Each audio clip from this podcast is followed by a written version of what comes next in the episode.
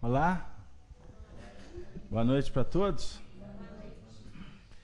Jesus nos abençoe. Mais uma noite que estamos nos reencontrando para estudar a doutrina espírita.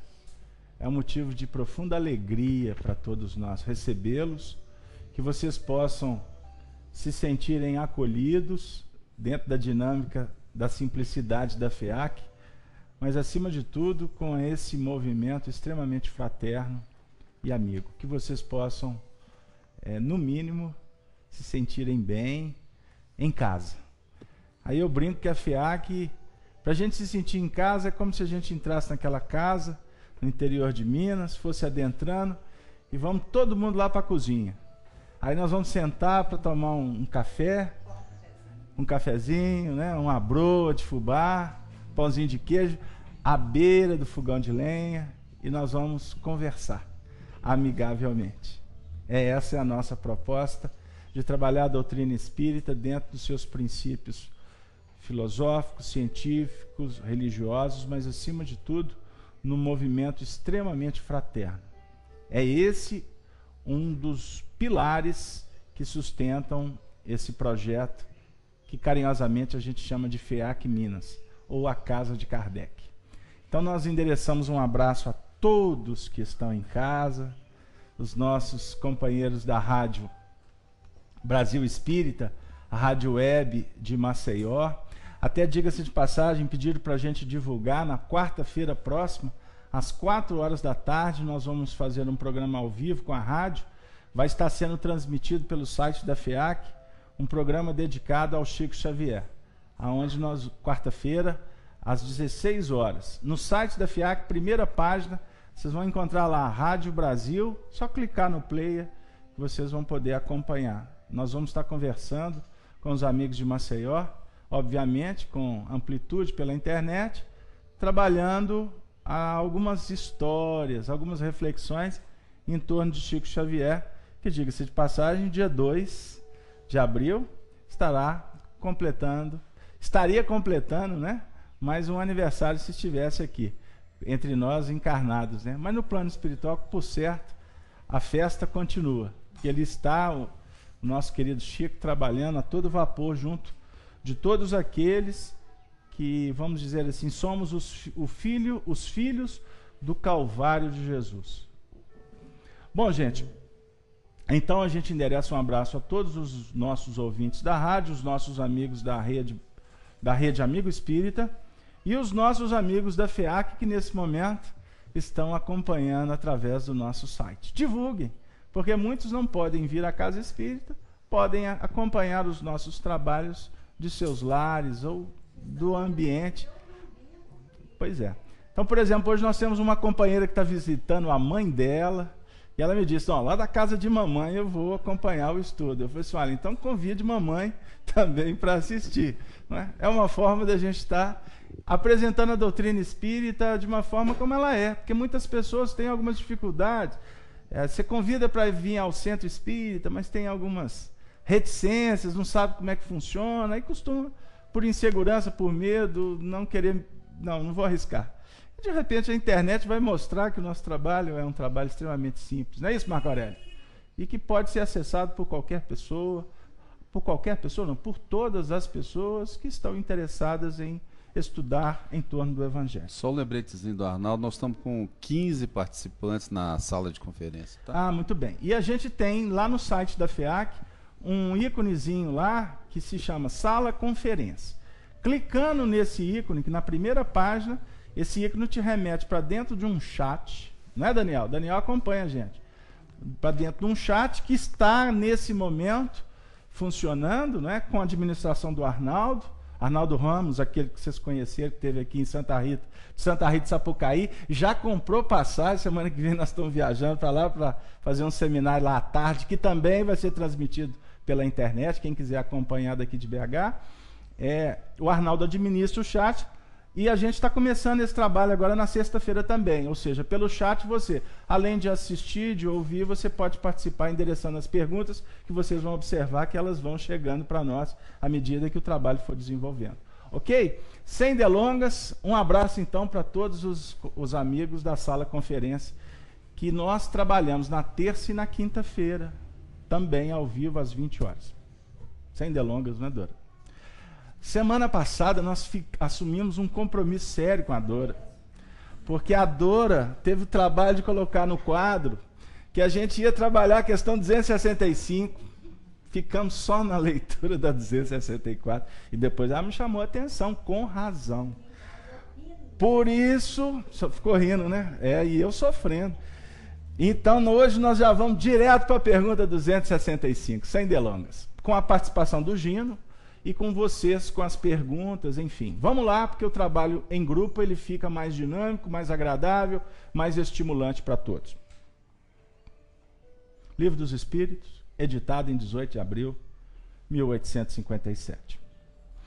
Estamos na segunda parte, capítulo 6, intitulado Vida Espiritual. Escolha das provas é o tópico. Nós estamos é, efetivamente, portanto, trabalhando hoje na questão 265 e diante. Vamos fazer a leitura? Pergunta formulada a Kardec. Se alguns espíritos escolhem por provação o contato com o vício, Haverá os que o busquem por simpatia e pelo desejo de viverem num meio conforme aos seus gostos, ou para poderem entregar-se materialmente aos seus pendores materiais? Esta é a pergunta. Lembram que na última semana nós trabalhamos a questão que alguns espíritos escolhem reencarnar para passarem por provas, por lutas no contato com o vício. Estão lembrados? Então a pergunta aqui é o seguinte: mas podem esses espíritos, além de escolher reencarnar num meio para serem testados nessa área, podem, esse, podem alguns espíritos escolherem esses meios para, na realidade, se interagirem por simpatia com esse meio, ou seja, reencarnarem para revivenciar o procedimento anterior? Entender? Essa é a pergunta. Podem reencarnar para ser testado? Trabalhamos semana passada. Podem reencarnar para vibrar naquela faixa? Ou seja, eu vou reencarnar para me poder continuar na, naquela vidinha de antes? É essa a pergunta. Resposta: Há, sem dúvida, mas somente entre aqueles cujo senso moral ainda está pouco desenvolvido.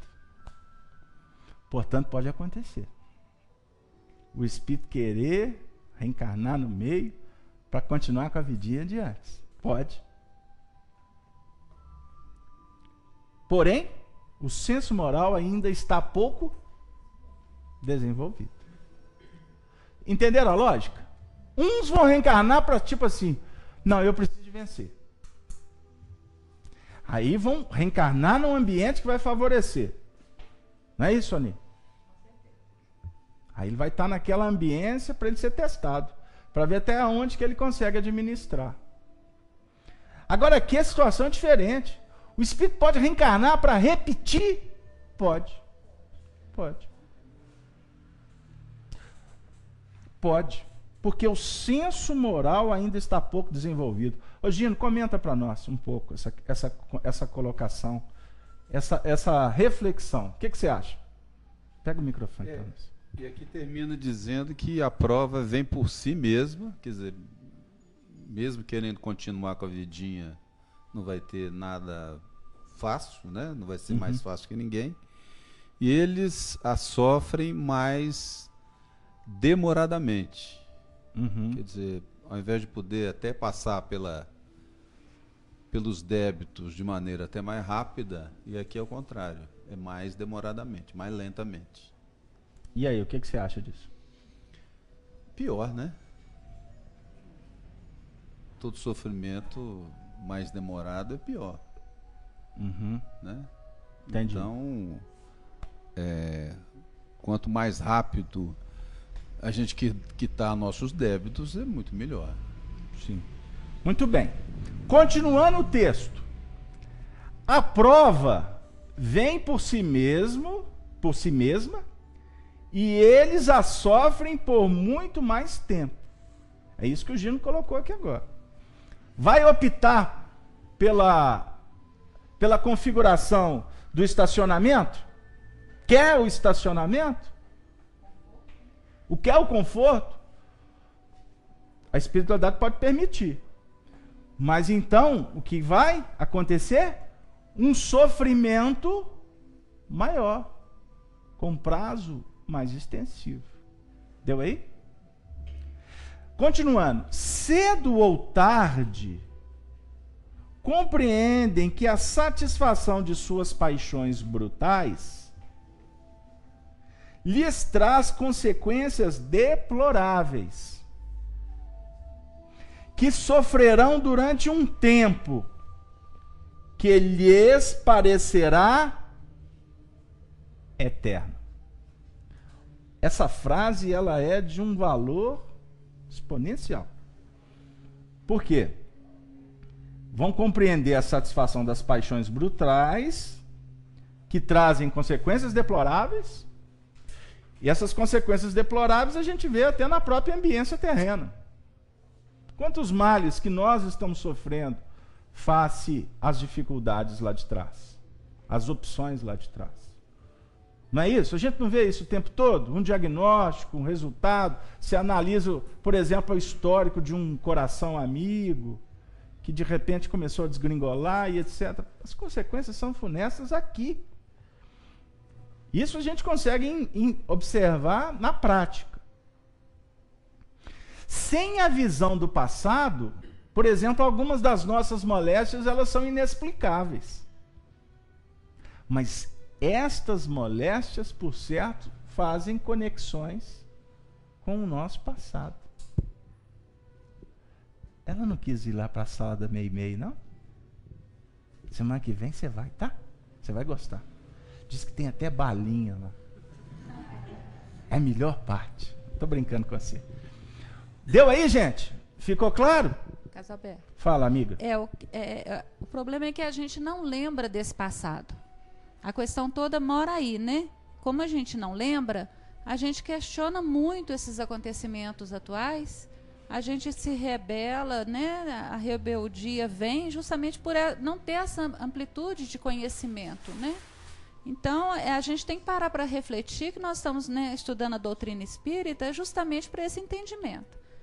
Né, de que temos um passado e que esse passado nos é desconhecido. E que se passamos pela dificuldade é porque merecemos. E aí, observem bem, no caso do plano espiritual, é, é, no caso do plano espiritual, algumas consequências deploráveis trazem um sofrimento que muitas vezes ele tem uma, uma conotação de uma duração eterna. Então o castigo eterno, que, muita, que em alguns trechos nós vamos encontrar no Evangelho, que ficou configurando-se é, aquela região é, que o espírito ao desencarnar vai ficar ali eternamente, sem solução, sem misericórdia. Na realidade, o eterno aqui é até uma palavra inadequada que foi utilizada nas, nas traduções. Porque na essência é, não é o eterno, é imanente. Olha pra vocês verem que interessante. O imanente é dando aquela ideia de que está trazendo o quê? Hum? Constância. Ok? Uma coisa que está pulsando, que está ali numa condição ali de uma irrigação perene. Mas para misericórdia de Deus, tudo é transitório. O Evangelho define que a única coisa que é definitiva na nossa vida é o amor. Só isso que é definitivo. O resto passa. Ok? Então, o sofrimento, ele é transitório. Agora, a ideia aqui é a, é a sensação de que ele é eterno. Que ele, tá, ele, não, ele é infindável. Vou dar um exemplo para vocês. Nós acompanhamos um caso, é? eu até relatei para você aqui hoje, mais cedo, de um companheiro que desencarnou. Uma pessoa que foi atendida até aqui por nós, na casa. E ele viveu um processo de muito sofrimento. Ficou no hospital, a idade. E, e muitas vezes os familiares, no desespero, muitas vezes queriam até entender, mas até quando vai durar isso?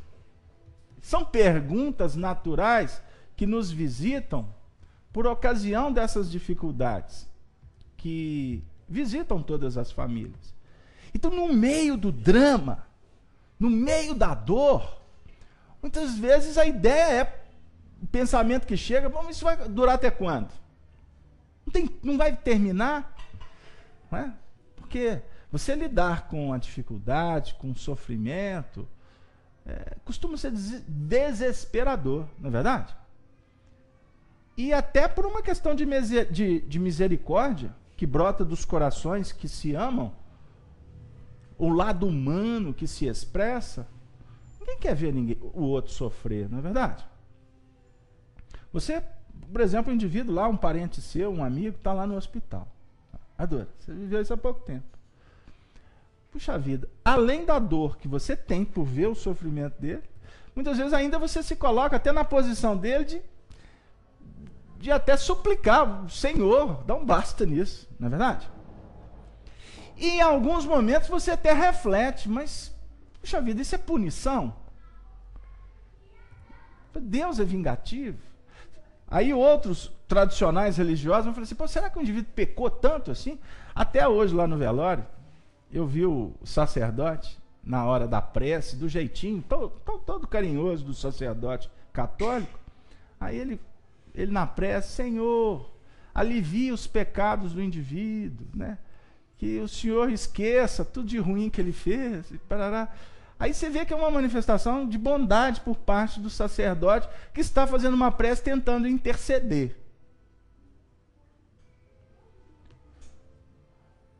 Mas nós precisamos de refletir o seguinte: escreveu, tem que ler. Semeou, tem que colher. A providência divina, ela intercede sim. Os amigos espirituais, a prece. Existe uma série de fatores que podem aliviar. Isso é promessa de Jesus. Pedi e obtereis. Vinde a mim é? Vós que estáis cansados e sobrecarregados, que eu vos aliviarei. Eu vos aliviarei. Mas é aliviar.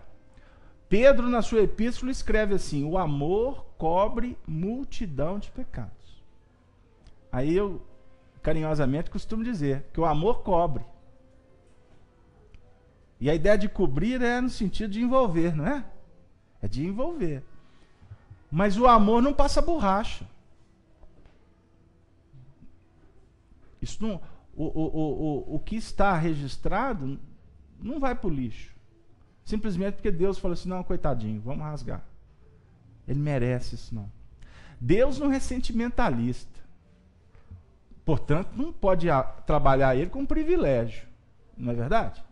Você é mãe. Quantos filhos? Três. Oh, Jesus toma conta. Na época dessa turma era três. Porque hoje em dia costuma raramente pintar um. Né? É uma luta para desbastar. Aí lá na comunidade é que libera a fila do bezerra. Isso é o Chico que contava. Comunidade, ó, a fila do bezerra para reencarnar é tudo liberado na comunidade. Porque no meio da sociedade o povo tem um pouquinho de. Sobe no tamanho com um tiquinho já diminui a conta. É porque tem que viajar tem que fazer curso, trocar de carro. Aí, bem, não dá, não tem dinheiro. Mas amor, só mais um. Não, um já tá bom demais.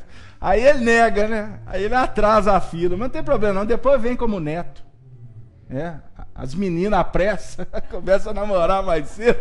Aí o filho vem, vem neto, bisneto. Aí daqui a pouco reencarna, aí, aí vai ser. Ele é professor, vai começar a dar aula pro, pro menino, né?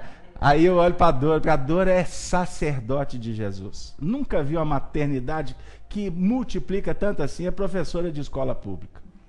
Só vai aumentando a filharada, né, Dora? Tem que ser assim. Mas então, a gente está dizendo o seguinte: desculpa a brincadeira, eu só peguei a senhora para Cristo, mas, né, senhora é de casa. Mas, como é que é o nome da senhora? Dona Lana. Então, Dona Lana, só, só viu que eu já chamei de dona para limpar a minha área, porque eu compliquei. Mas aí, Dona Lana, nós queríamos dizer o seguinte: a senhora não trata os seus filhos de forma diferente. Não pode ser. Amor de mãe é igual. Você pode até ter mais afinidade com um, com o outro. Ali, ali, já deu crise no plantel. Né? A, a vovó já está cutucando. Ó, oh, vigilância. Você está falando isso, mas lá de vez em quando você puxa mais sardinha para uma, puxa para outra. né? Mas eu estou brincando. Por favor, eu quero que essa família se agigante cada vez mais. Eu não posso criar conflitos. Você só para gente dar uma risada. Voltando. O amor de mãe é o mesmo. Agora, a senhora pode ter mais afinidade com uma filha do que com outra. Pode ter mais uma, uma proximidade com um filho do que com a filha. Isso é detalhe. Mas o, o amor é o mesmo. O desejo de ajustar, de doar, de trabalhar é o mesmo. Então imagine Deus. Estamos eu e a senhora semeando na vida. Aí a tendência é a gente fazer um estrago, né? A senhora foi lá naquela linha ajustada de beneficência e a gente só desagregando, só destruindo. Chega lá na frente, o prêmio tem que vir, não tem, dona Nilza? Dona Nilza agora gostou, agora ela sintonizou ali. Não pode ter preferência, né, dona Nilza? Não pode. O negócio é igual, é. Agora, se eu estraguei, a providência divina, ela vai me dar a oportunidade. A vida é, é pródica de oportunidades. Pródica. Nós é que precisamos de aprender, as aprender, entender e operar. E aceitar, aceitar, valorizar as oportunidades. Para que a gente possa encurtar o caminho. Então aqui vem dizer, né, Gino, voltando aqui, a questão do sentimento de que da, da perenidade do sofrimento é aquela sensação que brota e que costuma, ou costuma não, e que tem uma função salutar. Mostrar para nós que a gente não está com essa bola toda, não. Vocês gostaram da linguagem futebolística? Ficou, ficou bom, não ficou? O povo hoje está empolgado, né?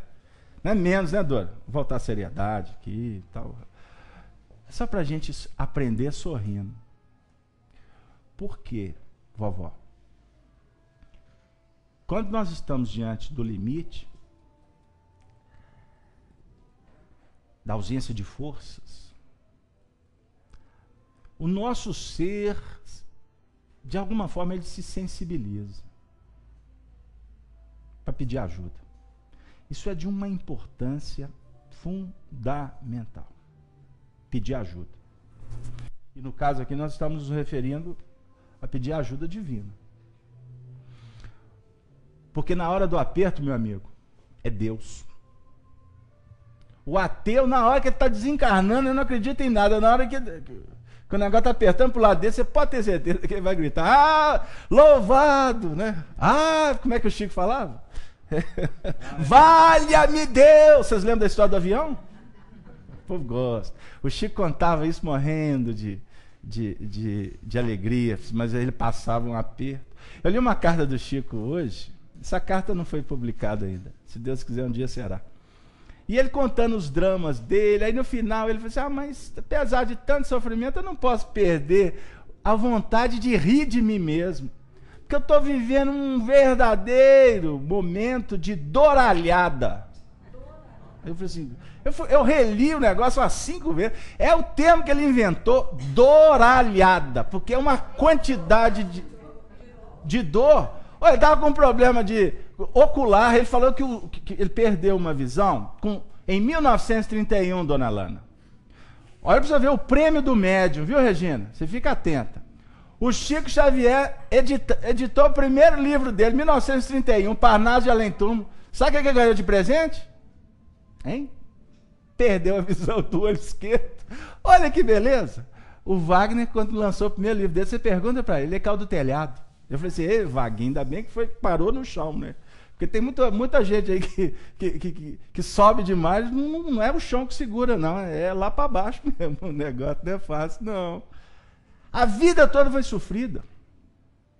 E eu vou contar uma coisa inédita aqui. Eu não sabia.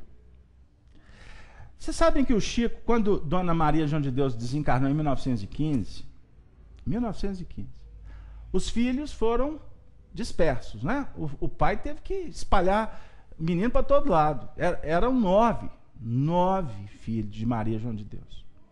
E o Chico, vocês conhecem essa história, não conhecem? Alguém aqui não conhece? Todos conhecem, não conhece? O senhor não conhece, não? Então, a prioridade é eles, viu, gente? Eu vou repetir. Ah, você imaginou que todo mundo falasse que conhecesse, eu ia ficar na foto de graça. Aí o que, que aconteceu? Era comum no interior a, o, o, os órfãos a, a, espalhar os meninos no meio da família, fica com o tio, etc. O Chico foi encaminhado para a casa do senhor José Felizardo Sobrinho. E a mulher dele se chamava Rita de Cássia Felizardo. Eles eram padrinhos de batismo do menino. Uai, a madrinha dessa, segura a onda aí para mim, né? O senhor João Canto pediu. Ele ficou lá quase dois anos, apanhando todo dia de vara de marmelo. Eu li essa carta. Só que agora eu encontrei um detalhe que eu não conhecia, que eu não vi biógrafo nenhum colocando que depois que ele saiu das torturas daquela, daquelas surras, introdução de garfo no ventre dele, menino, você tem diabo no corpo. Olha que beleza. Você já viu? Você falar que os outros estão tá com diabo no corpo, você fica de olho porque ele está dentro de você. É. Porque a dona Rita de casa falou: menino, você tem o diabo no corpo.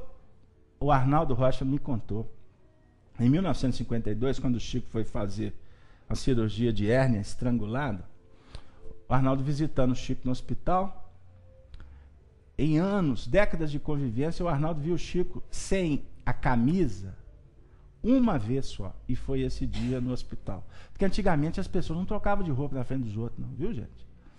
Eu, a, a, história era outra. E eu não vou entrar no mérito se era certo, se agora é errado, se agora é certo. Cada um tira suas conclusões. Mas o, o Chico estava com aquela camisola de hospital e o Arnaldo e ele viu a região do baixo ventre do Chico com as marcas desses garfos que realmente foram introduzidos. Então a gente conhece a história. O Arnaldo viu as cicatrizes, essa região toda cicatrizada.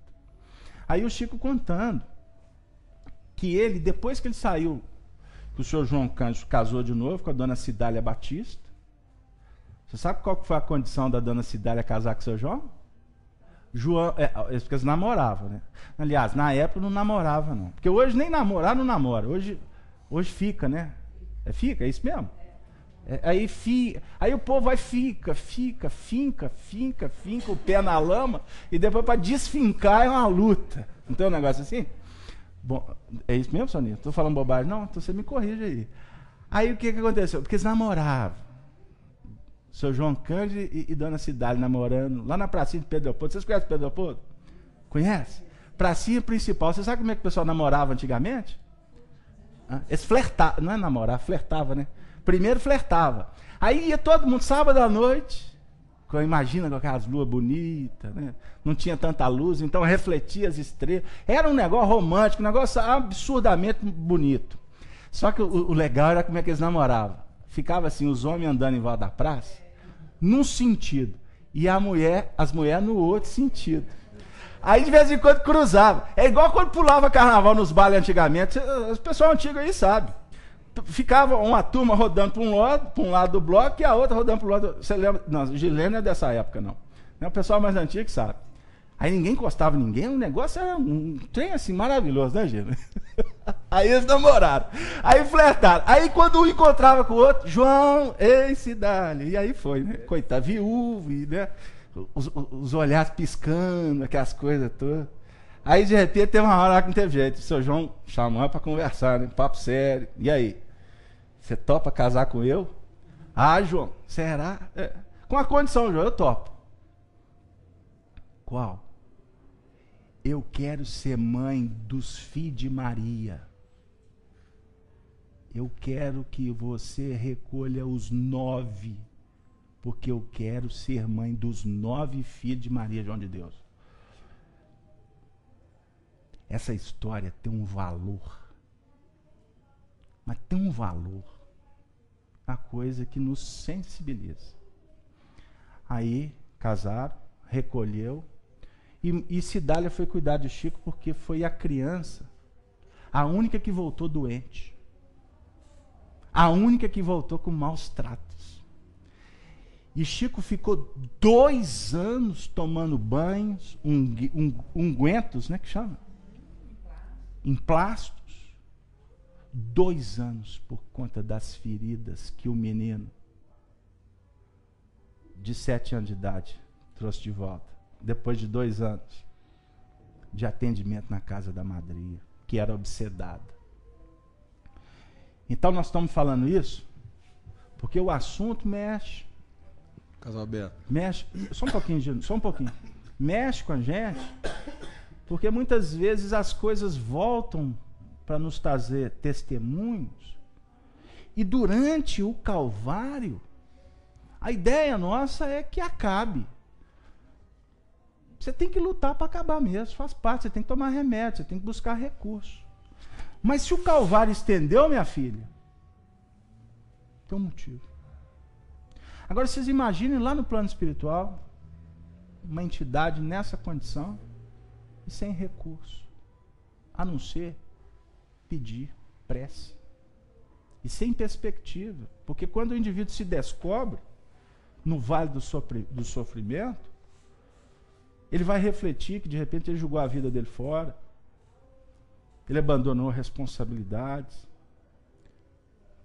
Eu estudei essa semana um texto muito interessante, só um pouquinho, tá, gente? Do Emmanuel falando sobre a responsabilidade de você ser protagonista e também a responsabilidade de você ser cúmplice. O protagonista é aquele que faz acontecer. E o cúmplice é aquele que participa, co-participa. E se isso lesa coração, imagina. Você está sofrendo hoje. Você quer que o outro sofra também? Você quer, você deseja isso para o próximo? Então, se nós estamos passando pelas alturas, como diz o outro na roça, né? Chama a responsabilidade para si mesmo e toca a boiada para frente. Sem fazer estrago com o outro.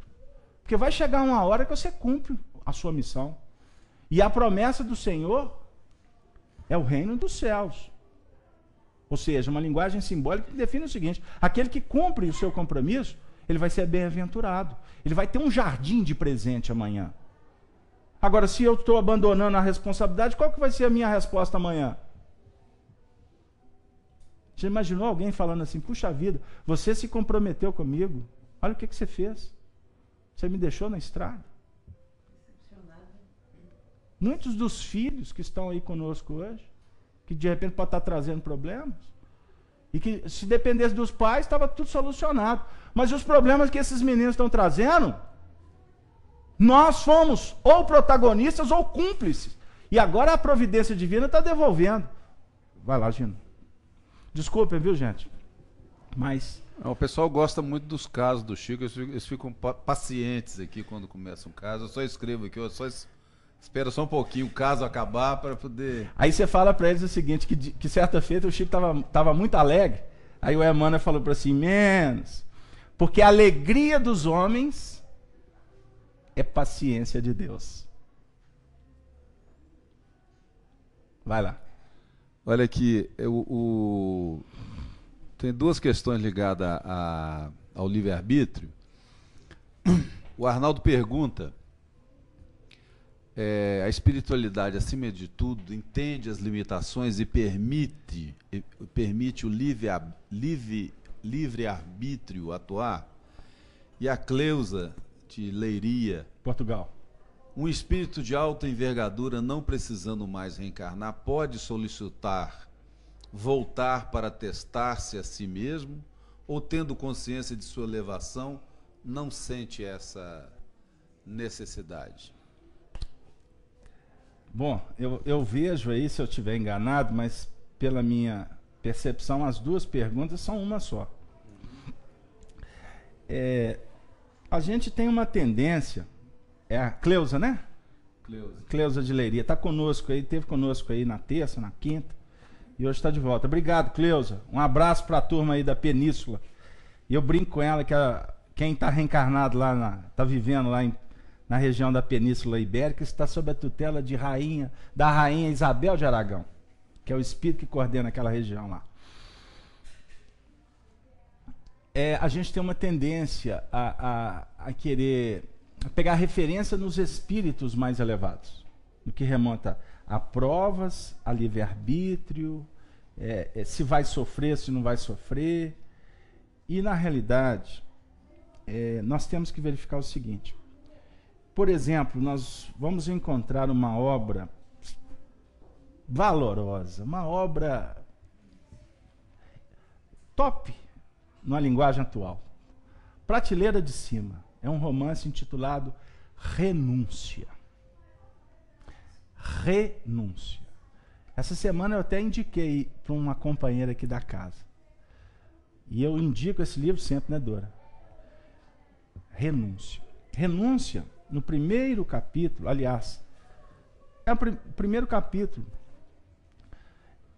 narra Emmanuel uma reunião que aconteceu no plano espiritual superior na região é, na região, se não me engano, de Sírios. Mundos muito mais elevados que o nosso.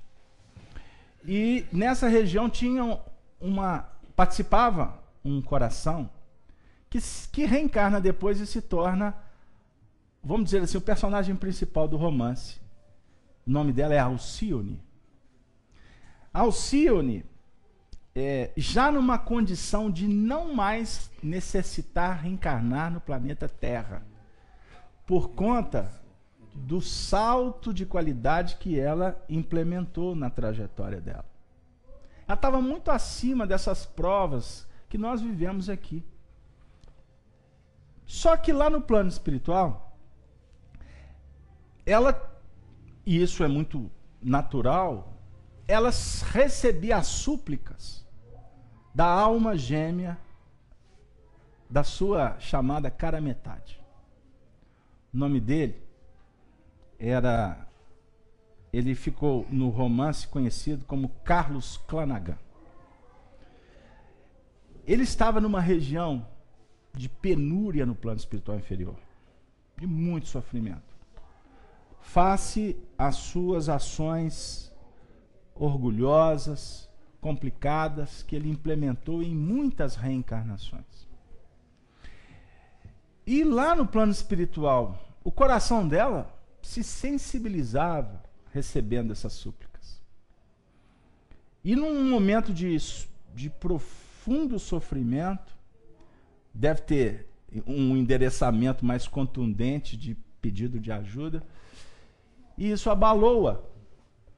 E ela suplicou aos coordenadores espirituais de um projeto que ela estava inserida, que ela pudesse ter uma, li, uma licença desse projeto,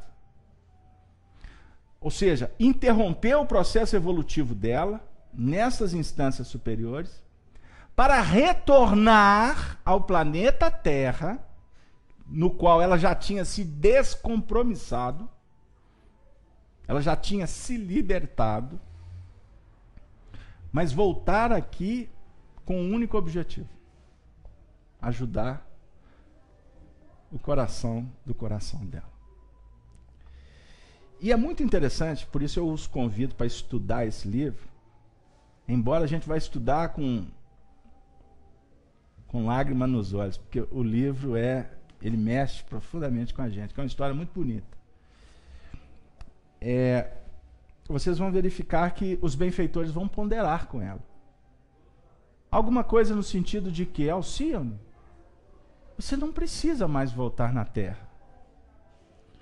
Aí ela vai redarguindo os motivos e etc. Ele fala assim, mas Alcione, você tem que verificar o seguinte: que embora você tenha se desprendido do plano terreno, existe um risco muito sério de você voltar. Porque reencarnado, mesmo numa condição já desvinculado das paixões terrenas, reencarnado você vai estar sobre o império, o magnetismo da carne. Por mais que você já tenha condição de seguir monte acima, as forças inferiores da planície vão fazer de tudo para te reter. E uma outra coisa, Alcione. A aproximação com carros pode causar dificuldades para você. Aí ela diz: eu abro mão de tudo. Eu gostaria de voltar, mesmo sob os riscos da jornada. Em nome do amor e da vivência do Evangelho, eu peço meu retorno. E aí vem um fator que o Arnaldo falou sobre livre-arbítrio. Lembrem-se disso. Quanto mais evoluído é o espírito, mais livre-arbítrio ele tem quanto mais atrasado o espírito, menos livre-arbítrio ele tem. Um comparativo. Como é que você pode conferir livre-arbítrio para um menino que está começando a andar dentro de casa? Ele deixou de engatinhar, está dando os primeiros passos. Trôpego. Você tem que ir ali acompanhar, não é verdade? Nesse mundo nosso, nós podemos soltar os meninos aí, a Deus dará aí. Pai, eu vou ali. Vai, pode ir, meu filho. Oh, saudade nossos tempos de, jogar bola na rua, hein? Você lembra, Gino? Ah, você tem memória boa. Há umas quatro décadas atrás, hein, Gino? Bente altas, carrinho de rolimã, bola de gude. Saía de casa de manhã, chegava de noite todo estragado, esfolado, e a mãe ainda tomava uma, na, tomava uma surra da mãe. Hoje não pode mais não, viu que é processado. Uma amiga minha me falou, que você sabe que outro dia eu fui dar uma, uma sujigada no meu menino, ele falou que ia me processar. Você quantos anos que ele tem mesmo? Oito. ah, Jesus. Hoje não pode bater mais não. É, não pode mesmo não. Mas na época nossa podia, e graças a Deus podia. Podia. Porque para burro, burro bravo, como é que você vai pôr a espora nele? Isso é a linguagem da roça, gente? Vocês me desculpem, mas eu tenho essa limitação. Eu tenho que falar conforme a gente conversa lá no interiorzão de Minas. Mas aí, você não pode dar livre-arbítrio para quem não tem condição. Agora, no caso Alcione, a espírito elevado. Então, como, como é que é o seu nome? Lohane. Nome bonito, Lohane. Lohane, imagina só, espírito elevado, o que ele pede é concedido, porque os espíritos sabem que ele vai ser responsável. Porque quanto mais elevado, mais senso de responsabilidade e disciplina o indivíduo vai tendo. Pode soltar. Não fala bobagem, não. Agora, o apelo da carne é forte. O apelo é pesado. Porque, principalmente, que o discípulo que já está em sintonia com o Cristo, aonde ele passar, ele vai fazer luz. Ele vai ser um anjo bom. Não tem dúvida. Aonde que ele entrar, ele vai pacificar. E quem pacifica, quem ilumina, quem explica, quem dá a vida para ajudar o semelhante, o mundo da terra vai apulpar, vai ficar incomodado, vai gritar, vai brigar, vai jogar pedra, vai perseguir. Deu aí? Tem alguma coisa a ver com a vida da gente? Ó, oh, tem. Só o Sionic presente aqui no ambiente. Tô brincando, gente? Porque tem a ver a dramaticidade dos espíritos evoluídos com a dramaticidade nossa, que somos espíritos ainda lá de trás. Tudo nós vamos encontrar ressonância. E o interessante, porque ela reencarnou. E tem um momento do livro. Ah, o caso aberto não conta. É melhor não contar, né, né Sonia? Conta. Ah, não, vou contar. Leia um livro. Ah, não, aí, tá vendo? Ela já ia fazer o pedido do livro da livraria. Se eu contar, ela não vai fazer o pedido. Pô, como é que é, gente? Eu estava falando do livro há dois mil anos, não é? 50 anos depois. A história é linda. A gente está brincando, mas é, tem um momento em que eles, os dois, vão se propor a caminhar juntos e a vida diz que não é possível. E ele, ao se deparar com ela, num determinado momento da vida dele, porque as almas se encontram num instante justo na hora devida, seja para assumirem responsabilidades juntas, neste ou naquele campo, ou seja, para relembrar, fertilizar e continuar a caminhada. A vida é um eterno encontro a encontro e tomar a Deus que não seja desencontro. Isso é o ensinamento de Emmanuel para Chico Xavier. Então, todas as vezes que você tiver com alguém, luta para não ser desencontro. E vai, a tarefa vai ser difícil quando for um adversário. Para não falar inimigo. Aí é que a onça vai beber água. Porque quando tu está do lado de quem tem afinidade, é fácil. Uma reunião como essa aqui é plenitude para nós, não é verdade? Nós estamos aqui em sintonia com o mesmo ideal. A paz reina. Mas você não aprende espiritismo no centro espírita. Você vai aprender doutrina espírita na hora que você colocar o pé para lá de fora. Você voltar lá para o cadinho purificador da sua casa, para o seu emprego, para a ambiência da sociedade. Ali que você vai ter, ser testado. Nas mínimas coisas. Então, uma lição você não pode errar. Trato com o semelhante. Não erra. Não erra no seu sentido que objetivo é fazer o melhor. Porque errar faz parte do processo. Aliás, até pretensão. O Honório nos ensinava aqui, falava assim: quando você for fazer uma prece, não pede Deus para você acertar, não. Achava bonitinho o Honório falar isso. Eu faço prece pedindo a Deus para me errar menos. Pedir para acertar é vaidade, é pretensão. Então erra menos. Não seja cuidadoso. Por quê? Já é complicado você errar com você mesmo. Já é complicado. Agora, errar com semelhante é grave. É dupla falta. Porque você está errando com ele e com você mesmo. Como é que é seu nome, amigo? Seu nome e seu bairro? Vitor. Qual bairro, Vitor? Fernão Dias. O pessoal da internet eu pergunto: seu nome, sua cidade, seu nome, seu país. Aqui tem que ser seu nome, seu bairro.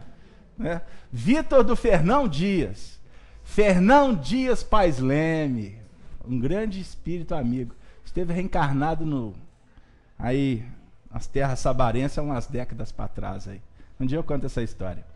Algum comentário, Vitor? Você quer participar da reunião? Aí, do seu lado, aí tem um microfone. Fala aí para nós, eu gosto de ouvir os jovens. Porque eu sou da turma dos jovens. Vamos lá, jovem. Quer não? O jovem me deixou na estrada. Casalberto. O, então, eu não desisti dele, não. Ah. Não vai falar mesmo, não, Vitor? Nada. Só ouvinte. Você tá. O Chico Xavier falava que isso aí é, é, é esses médios é igual quiabo. Sabonete. Você não pega de jeito. Depois você fala, tô brincando contigo. Fala, Gino. Arnaldo pediu para te dizer que o Juarez Costa está na sala, tá? Opa, legal. E... Um abraço pro Juarez, grande amigo, e... lá do Nordeste. Fala para ele que, eu, que ele ainda me deve uma estadia lá para a gente pôr o pé na água lá do Ceará. Fala aí. E o Tiago Ferreira tá, tem uma curiosidade de saber se algum espírito conhecido do nível de Alcione teria falhado é, é, né, né, nesse processo de volta à carne? Olha, é, seria muita pretensão de nossa parte entrar no, nos meandros das quedas de espíritos dessas, dessa envergadura. É, eu não completei o raciocínio. Alcione poderia ter falhado? O que, que, vocês acham? Agora os encarnados, só espírito que responde. Hein? Poderia ou não? Ah, agora o povo animou. Amanhã é sábado, né? Pode dormir até tarde. Poderia? Poderia. Ela não foi alertada? Poderia.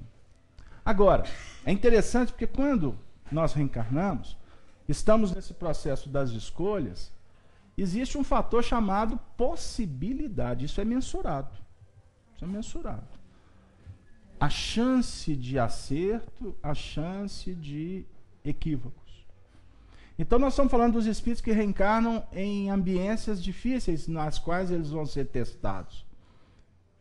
Existem situações que a espiritualidade funciona melhor não você pode cair mesmo. No caso de Alcione, não foi melhor, não. Alcione, olha os riscos, olha as dificuldades. Mas ela foi vitoriosa. Agora, gente, você vai chorar comigo no final, na última linha do livro. Você vai, o Casalberto falou que era para chorar e eu tô chorando. E chorar faz bem, tá? É bom. Então você vai comprar o livro? Ah, que beleza. tô brincando. Ô, gente, tô fazendo. Ah, empresta para ela, Dora. Não deixa comprar, não. Vai gastar o dinheirinho dela. Coitada. Tô brincando com você, filha. Mas eu quero dizer o seguinte: para ela ser vitoriosa, que cálice. Que cálice. Porque não é fácil, não. O cristão vai viver a incompreensão. Você quer fazer o melhor. Aí você vai ter que lidar com a renúncia do reconhecimento. Esse é um dos pontos mais difíceis na SESI, na caminhada para cima. Porque nós somos egoístas. Você faz para ter prêmio. Costuma o indivíduo falar assim: Eu te amo. Assim. Ué, você não vai falar nada que me ama também, não? hein? Carrega a lata na cabeça, lá vai Maria. Mas ela está olhando se o João está olhando. Viu, João? Ainda fala. Eu faço. Isso não é amor, não. Isso é egoísmo. Isso é paixão. Amor verdadeiro é aquele que dá. Porque amor é dádiva. Amor não é receber, não é troca. Você engana. Não é troca, não. Quem ama ele já é feliz por amar. Não precisa de estar perto. Não precisa de, de, de receber é, incentivo. Eu, Chico nos ensina que, para falar do, de amor, nós temos é, é, na Terra dois, é, nós temos é, é, na realidade dois amores verdadeiros: o amor de Deus, que vem de, em tese de cima para baixo, e daqui para lá é o amor de mãe. Aí a gente tem referencial. Amor de mãe. Mãe faz para filho reconhecer? Vai atender esses casos mais complicados aí. Filhos delinquentes, psicopatas. Você fala assim, pergunta para a mãe, seu filho. Ah, meu anjinho. Cadê meu menino? Ela está com 92 e ele com 72. Meu menino, até hoje leva.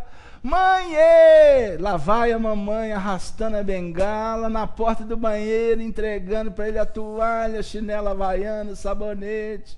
Ele falou assim: Não, mãe, mas essa mesma toalha só nem trocou. E a mãe está lá, dando, ajudando. Então não é fácil, não é simples. Agora ensina Emmanuel que o amor você não dá, você faz adquirindo. É realizando que você conquista, que você vai implementar. Vamos lembrar que o Cristo caminhou sozinho. O Cristo não foi compreendido. Gino, participações. Não, é, foram aquelas. O microfone foram aquelas que eu te falei. Ah, E tem mais uma aqui que é, é mais uma curiosidade, mas eu acho que de repente vale a pena colocar. vai. Vai lá. O Tiago Ferreira lembra de Francisco de Assis. É, e ele pergunta se ele seria o mesmo jovem rico da época do Cristo. De- não, No- não, Tiago. do- Não, não, não. Francisco de Assis, na época de Jesus, é o discípulo amado João. Ok? Só um esclarecimento. Informação doutrinária. O jovem rico é uma outra história. É aquele jovem que chega para Jesus e disse: Bom mestre, o que fazer para herdar né, a vida eterna?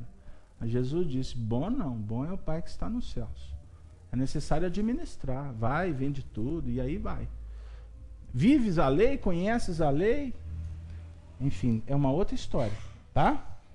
Bom, gente, alguma participação, perguntas do, do salão? Ninguém? Vocês estão muito caladinhos hoje, hein? Vamos lá, então vamos continuar. Nós vamos deixar para a semana que vem é, a questão 266, porque eu não posso entrar nela hoje, porque é uma, é uma pergunta com uma, uma, um comentário muito longo. E com certeza nós vamos trabalhar várias semanas em torno da questão 266, ok? Mas nós nos propusemos a trabalhar nessa, no último terço da reunião, uma passagem do Evangelho que ela vai encaixar aqui no nosso contexto, que é a passagem que está in- inserida no Evangelho de Mateus, no capítulo 14, intitulada A Morte de João Batista. Então eu vou ler o texto peço que vocês nos acompanhem e depois a gente vai contextualizá-lo. Ok? Naquele tempo, ouviu Herodes, Herodes Antipas, o tetrarca, a fama de Jesus. E disse aos seus criados: Este é João Batista, ressuscitou dos mortos e por isso está fazendo essas maravilhas. Ele falou isso porque o próprio Herodes tinha prendido João. João estava preso. E ele faz uma, uma, uma irreverência dizendo que Jesus era um profeta que na realidade era a volta de João Batista, como se João Batista em espírito estivesse fazendo maravilhas. Porque Herodes tinha medo de João Batista.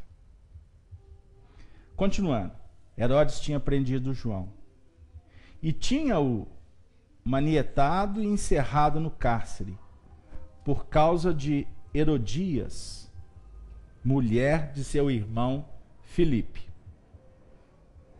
Porque João Batista lhe dissera: Não te é lícito possuí-la. Porque na realidade o que acontecia? Herodias, mulher de Filipe, irmão de Herodes, estava vivendo com Herodes um processo de um adultério. Então João Batista bate de frente com o processo e fala para ele: Isso não é lícito. E isso incomodou profundamente o rei. Um profeta vinha aqui entrar em questões que são da minha autoridade. Ele, no caso, o rei, autoridade máxima. Só que ao mesmo tempo, João tinha um magnetismo, tinha uma autoridade que incomodava profundamente. Nós vamos trabalhar isso. E querendo matá-lo, Herodes queria matar João Batista. Ele não matou, não promovia a morte, porque ele temia a reação do povo.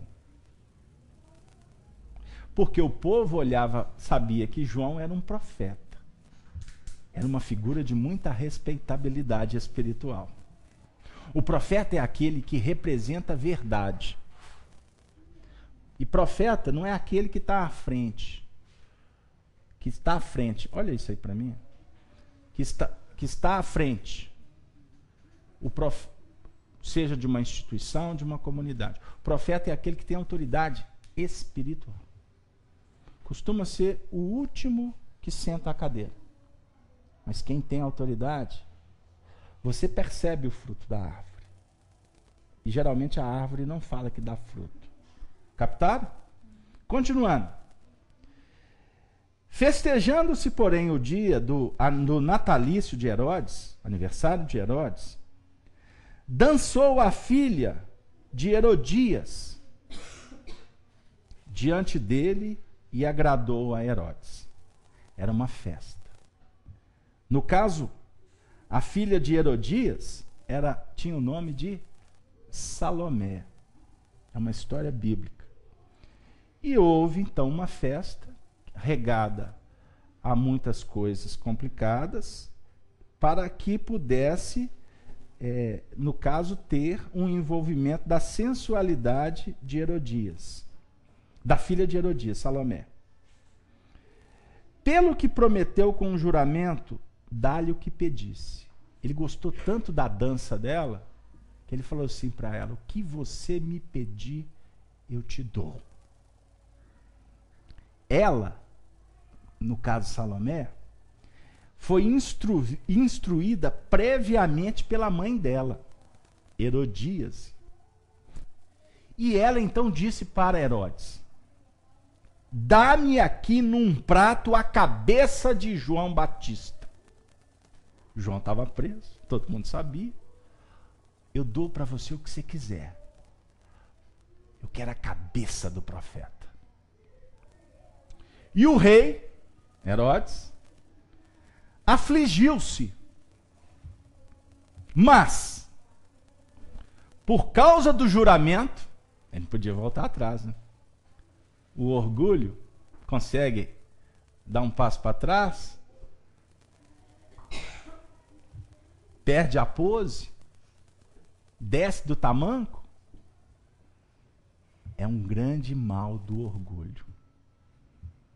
E os que estavam à mesa com ele, ele não podia ficar mal com aqueles que estavam do lado. Então, ordenou e disse: ordenou que lhe desse, ou seja, ele manda que degolem João no cárcere. E a sua cabeça foi trazida num prato e dada à jovem. E ela a levou à sua mãe, Herodíase. E chegaram seus discípulos e levaram o corpo e o sepultaram. E foram anunciar o fato a Jesus. Carlos Alberto. Que história é essa de João Batista, degolado, Herodes, Herodias, Salomé, uma festa, a sociedade, o orgulho, a decapitação, os discípulos de João enterraram e depois foram anunciar para Jesus.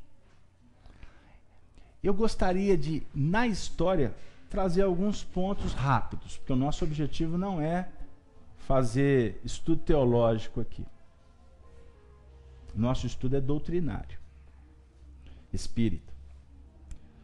Mas nós precisamos do evangelho para entender o sentido da vida. E o papel da doutrina espírita é trazer o evangelho de volta, em espírito e verdade. Nós temos aqui o contexto. O rei, soberania na terra. Ok? Império de César. Mundo material. A gente costuma a refletir com os espíritos que a nossa mente nesse nosso mundo é preparada para nós trabalharmos neste império que o que vale é poder, dinheiro, fama, conquistas, não é isso?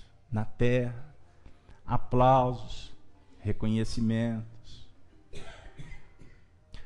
O nosso foco é pensar na nossa vida aqui com esses decênios que, que, que constituem a nossa trajetória nessa encarnação. Não é verdade?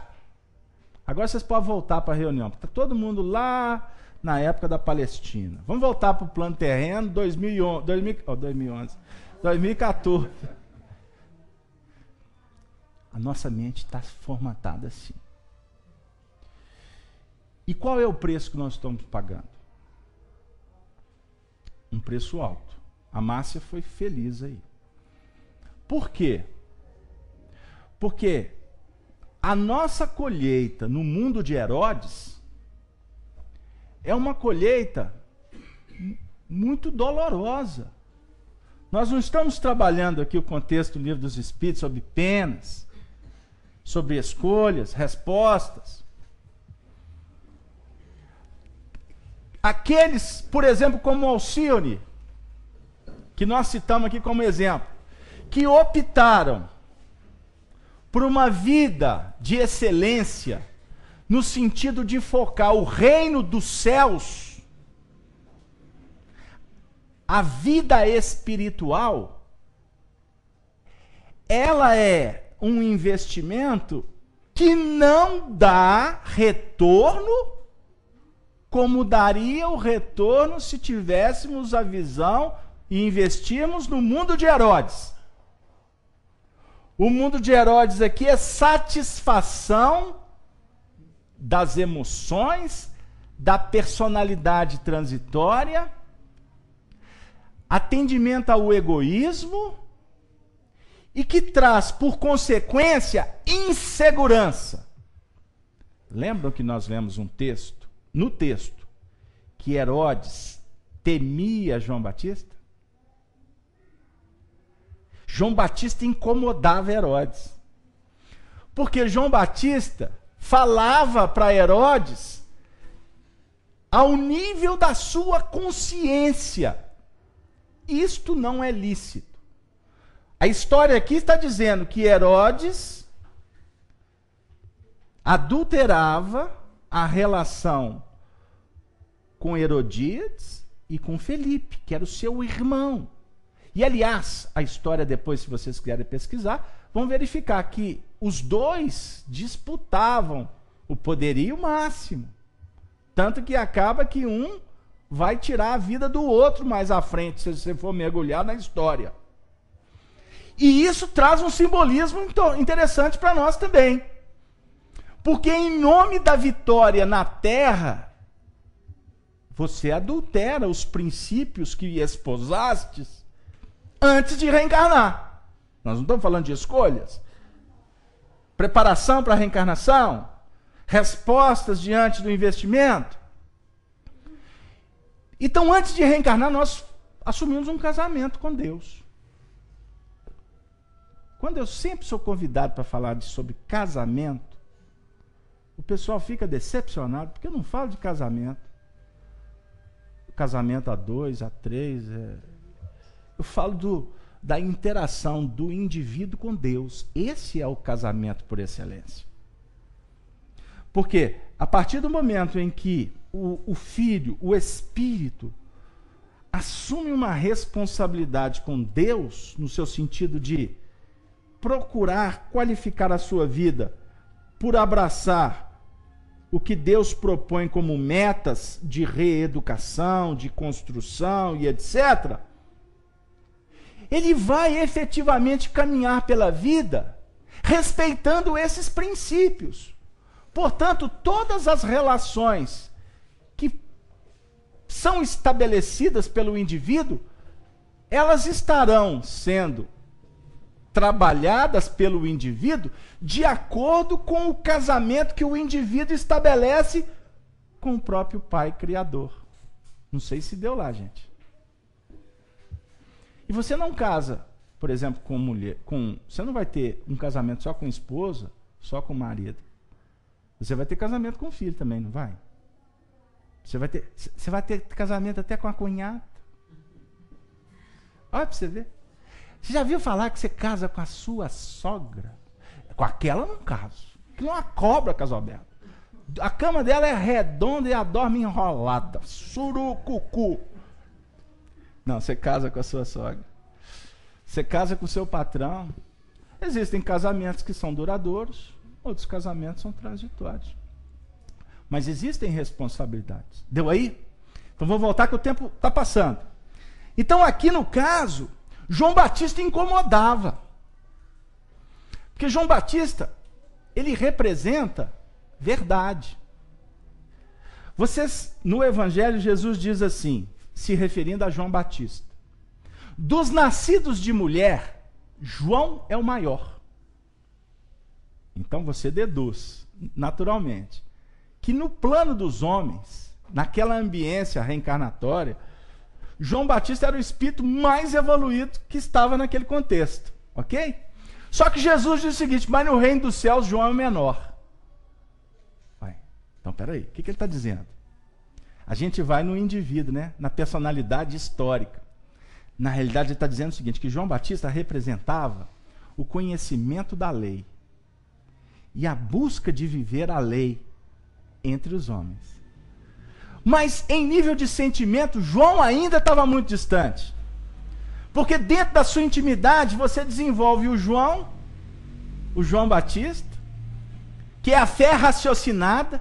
Por isso que João Batista depois reencarnou lá na frente como Allan Kardec. Informação, fonte, Chico Xavier. Mas eu vou pular porque isso aí é polêmico. João Batista representa verdade, bom senso, análise. E todos nós temos esse potencial dentro da gente. Você tem que desenvolver isso, essa inteligência. Só que não é inteligência é, é no seu sentido é, é, de inteligência racional fria. É uma inteligência racional intuitiva. O que, que eu quero dizer com isso? Você não pode ficar só aqui. Você tem que alinhar a inteligência que eu vou chamar de racional aqui, com o seu coração. Por isso que a gente costuma até dizer. A pessoa pergunta: o que, que você acha? Eu falo assim: o que, o seu coração está dizendo? Porque a lógica pode estar tá patenteando uma coisa. Mas o coração do indivíduo está assim. Ah... Eu, hoje eu fui questionado por uma companheira. Casalberto, meu pai desencarnou. Você acha que eu tirar as roupas dele lá de casa? Eu falei assim, ai meu Deus do céu, esse povo faz umas perguntas, né? Ou eu caso ou compro a bicicleta? Aí eu falei assim, bom, é, é, o seu pai, eu acredito eu, que não vai precisar mais das roupas. Né? Ah, isso é um bom sinal. Então eu posso ficar livre das roupas? Falei, não, isso aí é um problema seu com seu pai. Eu brinquei com ela dizendo, mas sou eu que vou dizer. Porque tirar a roupa de um desencarnado envolve uma série de questões. O desapego da pessoa, o desapego do desencarnado a vontade de tirar ou a vontade de manter. Você sabe que tem. Eu conheço uma viúva, 27 anos de viúva, fez esse ano. 27. Você acredita que o terninho do marido até hoje ela passa? Olha que bonitinho. Agora eu fico pensando, o, o, o danado do homem, né?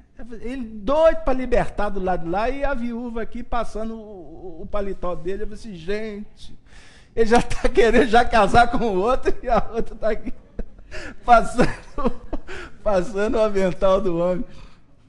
Capitão, o que, eu quero dizer? Agora, você quer tirar, tira. Você quer manter, mantenha.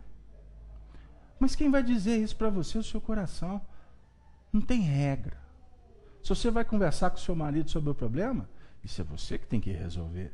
Ninguém vai te dizer.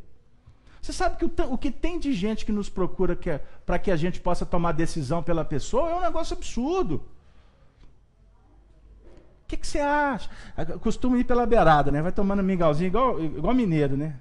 Toma aqui, toma aqui, conversa, conversa. Chega lá na frente, ela fala assim: e aí, você acha que eu separo? Aí eu, sabe qual é a resposta que eu dou?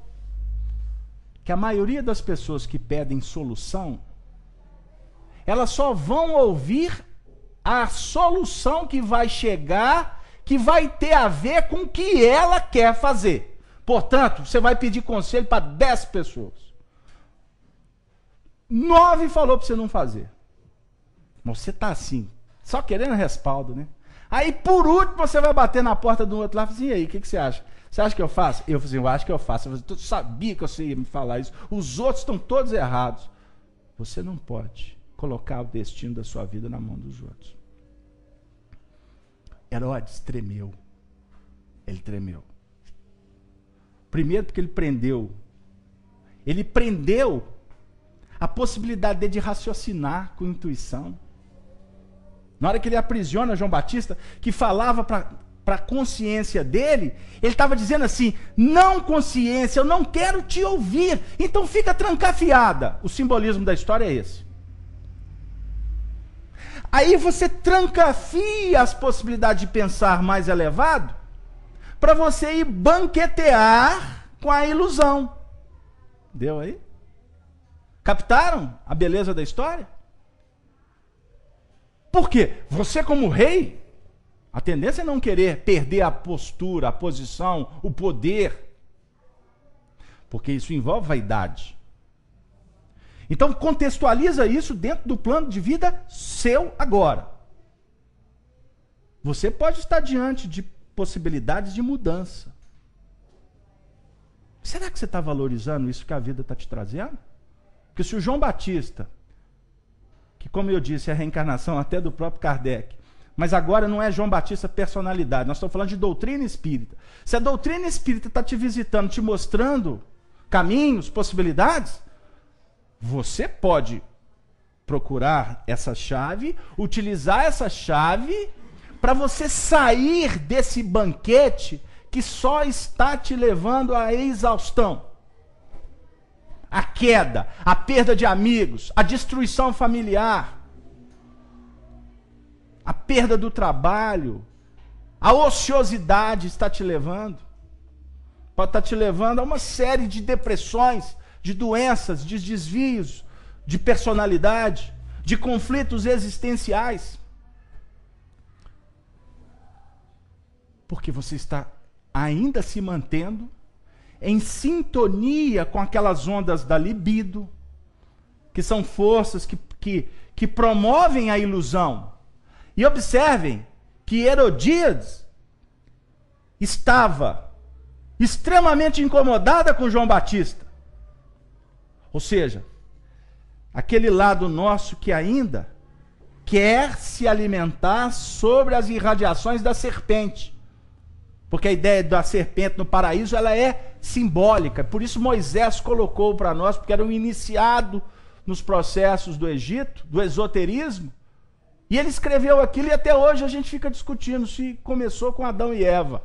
Um processo da nossa história espiritual. Adão e Eva está na tua intimidade. Adão recebe o recado de Deus. Você pode comer da, dos frutos das árvores, mas não come do fruto da árvore da ciência do bem e do mal. Dessa você não come. Porque se comer, morrereis. Ah, beleza. É, esse texto é de um valor extraordinário. Não coma, porque se comer vai morrer. É igual antigamente, né? Ó, se comer manga, não pode tomar leite, não. As lendas. Caju com manga. Você, você comeu? Não, né? Porque você está aqui. Brincando com ela. Morre. Sabe por que, que morre, amigo? Paulo explica isso em Romanos. Quando tu não sabe, o que você faz é lei. É lei. Agora, você comeu o fruto da árvore da ciência do bem e do mal, que a doutrina espírita põe na nossa mão, é morte, porque você vai começar a compreender os seus feitos diante da magnitude da lei divina. Aí o Adão, quando come, ele se vê nu, envergonhado, que ele foi descoberto. Aí teve que colocar folha de parreira. Eu não vou explicar o simbolismo da parreira, não, porque vou ficar aqui a noite toda falando do Antigo Testamento. Mas ele se vê nu. Porque quando você está diante da verdade, você vai entrando numa plenitude de uma conjugação, uma comunhão com Deus, de sorte que todas as máscaras perdem o sentido os medos, as culpas, elas começam a ser colocadas à mesa para você avaliar. Mas não é que Deus está apontando o seu erro. Eu, quando eu, come, eu, quando eu, eu comecei a frequentar o centro espírita, muito comum nas reuniões espíritas, principalmente em casa grande, que monta aquela mesa, tem um coordenador, os médios, vibracionais. Aí fica muitas vezes o povo tudo assim, com o olho baixo, concentrado, e eu ficava assim, será que eles estão psicografando? O que, que vai acontecer? Aí sabe o que, que eu fazia, Marco Aurélio? Eu frequentava o Centro Oriente, é o casa que eu amo tanto. Você conhece o Salão do Centro Oriente? Cabe lá 500 pessoas. Eu sentava na última cadeira, porque vai que o médium vê o que está acontecendo comigo, eu estou fora dele. ele vai ver a minha intimidade, não quer, não, deixa ele olhar para quem está lá na frente. Deu aí tanto que a gente é infantil? A gente tem medo de encarar a própria realidade. Captaram? Sabe por quê? Porque a Salomé a filha de Herodias, ela ainda encanta. E o que mantém Salomé é a astúcia da Herodias. Astúcia, astúcia da serpente. O mal, a treva, ela é inteligente. Não pensem vocês que os processos obsessivos acontecem sem coordenação. Os espíritos vasculham analisa tintim por tintim da personalidade, das tendências do indivíduo e vão assim, aonde que é mais frágil? É ali. É ali. O Arnaldo que brincava. Uns é no din-din, no faz-me rir, outros é na vaidade. E aí vai. Fragilidade para todo lado. É ali que os espíritos pegam. E sabe o que está acontecendo na atualidade? A humanidade está nessa festa de Herodes. Estou globalizando só para a gente entender. Porque até os justos participam das festas. A festa de Herodes tinha muito serviçal. Estava lá entregando os banquetes em prece. Os benfeitores. Herodes não tinha benfeitor espiritual? Lógico que tinha. Salomé, Herodias, os convivas, os convidados, Todos tinham mentores espirituais ali naquela festa. Você fala assim, no, o religioso vai falar assim, ó, festa das trevas, eu nem passo na porta. Sabe por que, que fala isso? é porque se passar fica. Aí hoje foge atrás da batina, do convento, da religião e fica apontando o dedo em riste para o outro. Pecador. Isso é fuga. Se arvoram de autoridades que não possuem. Porque quem tem autoridade não aponta dedo. Quem tem autoridade espiritual está prestando atenção no que ele tem que fazer, não o que, que o outro tem que fazer. Cuidado quando o nosso coração entra nesse viés de ficar analisando a vida do outro. Afirma Emmanuel que começar a analisar a vida do outro já é obsessão. Já é painel obsessivo. Porque muitas vezes está sendo insuflado. Até para criar desarmonia, dificuldade, briga. Aqui, o contexto aqui, Herodias estava, por astúcia, enovelando Herodes. Ela falou para ele várias vezes: mata esse sujeito, esse sujeito incomoda, esse sujeito tá, descobriu as nossas, as nossas passeadas aqui, tira ele do contexto. Ele não ouviu. Então o que, que ela fez? Por astúcia. Ela pegou o ponto frágil. Deu aí aonde que, que muitas vezes nós nos, nos complicamos? O que, que aconteceu? Ele manda degolar, para resumir a história, porque nós, se eu vou fazer miudinho aqui, nós, duas encarnações só nessa passagem. Ele mandou, quando ele, ela solicitou a cabeça de João Batista, ele tremeu nas bases. Foi o que aconteceu com Pôncio Pilatos. Quando Cláudia, sua mulher, estava para começar o julgamento, ela aproximou e disse: Cuidado, porque eu tive um sonho. Você estava com as mãos lavadas de sangue. Esse homem é justo, não suja suas mãos com esse homem. Ao médium, a mediunidade, a revelação chegando para nós e falando: cuidado, Olha as brechas. Aí você pode ouvir como você pode não ouvir. Pôncio Pilatos não ouviu. Herodes não ouviu.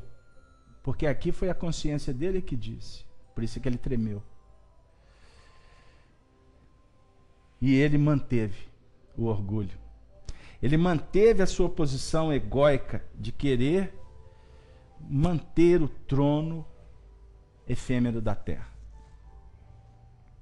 E é muito interessante, porque ela pede que a cabeça de João Batista fosse trazida na bandeja.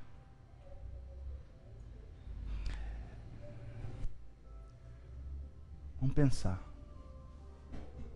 A cabeça não pediu o resto do corpo.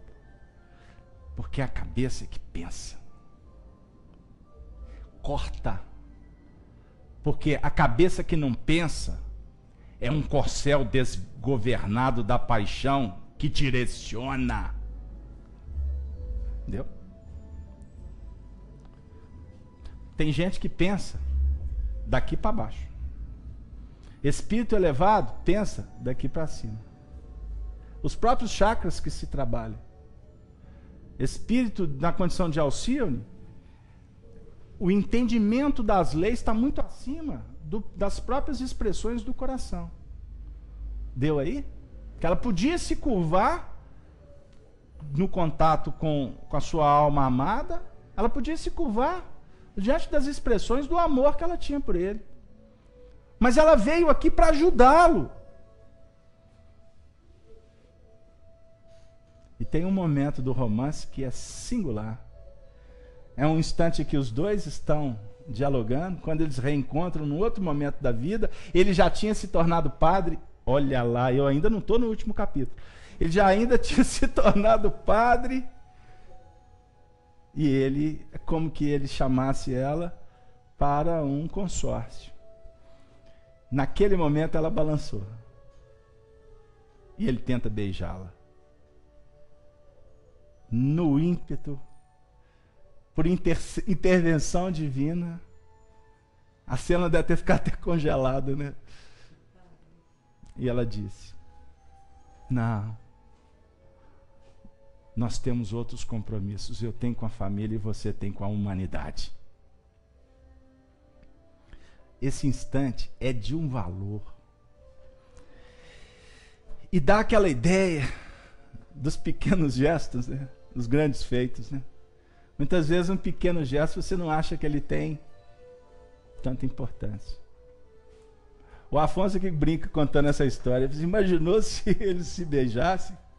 Que estrago que ia ser? Tudo em nome do amor. Mas eles tinham outros compromissos. O beijo aqui seria selar, olha o que eu vou dizer, sem nenhuma racionalidade, é para a gente sentir e pensar. Seria um beijo fora de propósito fora, de, fora da hora. Porque o foco de vida deles eram outros. Captaram aí, gente? O assunto não é fácil, não, viu? Vocês não pensam aqui que eu estou passeando aqui com facilidade, não, porque é um desafio. Ele afligiu-se por causa do juramento e dos que estavam à mesa com ele e ordenou que lhe desse e mandou degolar João no cárcere. E a sua cabeça foi trazida num prato e dado à jovem, e ela a levou vitoriosa à sua mãe. E chegaram seus discípulos. Olha essa cena. O, o mestre em tese, João Batista degolado. Os discípulos de João vão à procura dele. Levaram o corpo para ser sepultado e depois foram anunciar a Jesus. Ou seja, foram procurar o mestre maior. Porque João era o mestre, nós não podemos esquecer disso. Allan Kardec representa para nós um projeto de vida transcendente, de um valor extraordinário. Mas acima desse projeto há o projeto do amor verdadeiro, que é essa sintonia com Jesus. Por isso, doutrina espírita e evangelho, Emmanuel nos apresenta como um projeto só. É um intercâmbio só. Estudar hoje reencarnação, influência dos espíritos, imortalidade, obsessão, potencial da alma, campo mental, a estrutura do perispírito. Tudo isso com o objetivo de que o amor se materialize nas nossas atitudes nos tempos que se fazem agora. Jesus retornando é simbólico. É a proposta do Cristo na nossa intimidade. E esse momento em que antecede uma grande alvorada planetária, é um instante que ele é pródigo de oportunidades. Testemunhos para todos. E nós precisamos de entender isso. Para que a gente não rasgue os compromissos assumidos. Cada um aqui tem um compromisso bem definido. Um compromisso maior e vários compromissos menores. Que formam um, um corpo, um todo que precisa de ser harmonioso. Para que quando chegarmos na reta final estejamos com a consciência tranquila, que tentamos e que fizemos o que a gente podia, o melhor. Diferentemente de muitos que chegam no final entristecidos, empobrecidos moralmente, endividados psicologicamente, chagados por tantas chagas espalhadas não. Os nossos amigos espirituais que tutelam essa casa, que têm esse compromisso tão ardente com a flâmula da bandeira de Minas Gerais, eles têm nos visitado e nos alertado quanto a esse engajamento consciente nosso, não apenas cuidando da nossa evolução individual, mas nos tornando cidadãos. O cidadão é aquele que quer espargir o que ele adquire para si em nível elevado, ele quer contar isso para os outros. Ele quer participar. Mas é uma cidadania diferente que Allan Kardec nos propõe.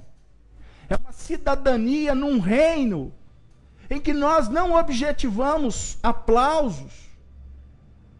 As nossas ações não, não podem estar sintonizadas com pagamentos, louvores, com política. O espírita não pode ser político. Ele tem que ser apolítico, ele tem que estar muito acima de questões sectárias. Se é partido A ou partido B, nós temos que pensar em um bem maior. Nós temos que pensar no mundo qualificado. E esta mudança, ela não se dá vinda de cima para baixo, de líderes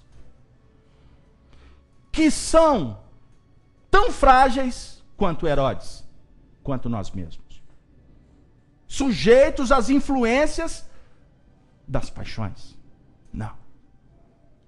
Antigamente, em todas as revoluções que nós implementamos nesse planeta, nós apostamos em poucos.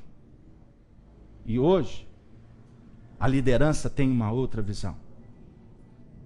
É trabalhar nas bases. É trabalhar na chegada de novos espíritos. Na nossa participação na educação, no redirecionamento de tantos que estão na nossa porta. Por isso que a FEAC transmite as reuniões para todos os lugares que se interessarem. Nós estamos espargindo luz, que é a doutrina espírita. A mensagem aqui ela tem que atingir o máximo de corações possíveis.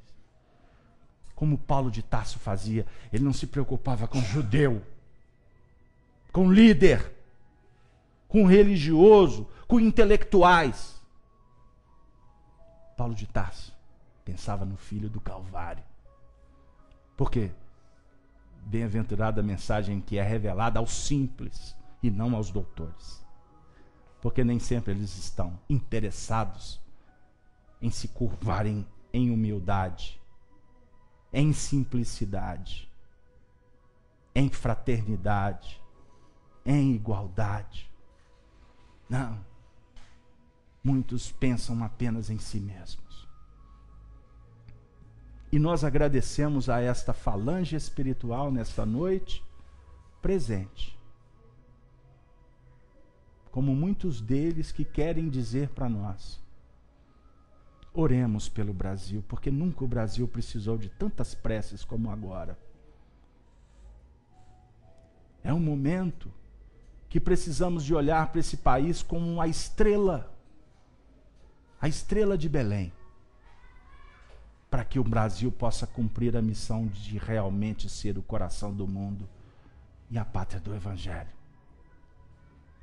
Então sejamos responsáveis e nos sintonizemos com Ismael, o benfeitor desse país que autorizou que a nossa bandeira estivesse o dístico ordem e progresso e amor. Compete a cada um de nós fazer a nossa parte, sintonizado sempre com a estrela referência para a humanidade, o Cristo de Deus. Que o Senhor da vida abençoe a todos os presentes. Que todas as famílias aqui representadas recebam o ósculo das bem-aventuranças. E que possamos retornar para os nossos lares em segurança e levar a paz, a mesma paz que o Senhor nos concede. A paz do dever cumprido. Ide, meus filhos, fala Jesus, porfiai pela porta estreita, porque as do mundo são largas e vos levam à perdição. A porta estreita da renúncia, da entrega do sacrifício, é que vai nos premiar com o jardim, o jardim sagrado das flores orvalhadas pelo amor, através da poesia, encantada, entoada por Maria Santíssima. Muita paz e agradecemos a todos que compusemos nesta noite mais um momento chamado Rede Amigo Espírita. Até a próxima. Muito obrigado. Que assim seja.